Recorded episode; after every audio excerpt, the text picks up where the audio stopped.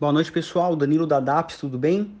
Bom, de uma maneira geral, hoje as bolsas fecharam com um tom misto, sem nenhum drive específico uh, que levasse ou um pessimismo generalizado ou um otimismo de uma forma geral, né?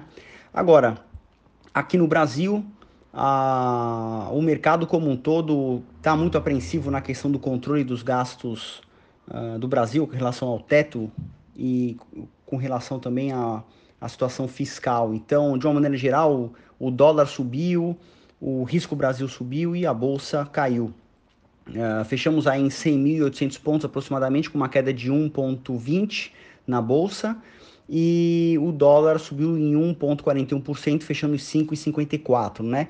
Na, falando especificamente dos ativos, tivemos aí ah, o setor de proteína subindo bem, a Marfrig subindo quase 6%, a JBS subindo 3% e a Ultrapar com uma divulgação do novo acordo de acionistas da companhia subindo 4,7%.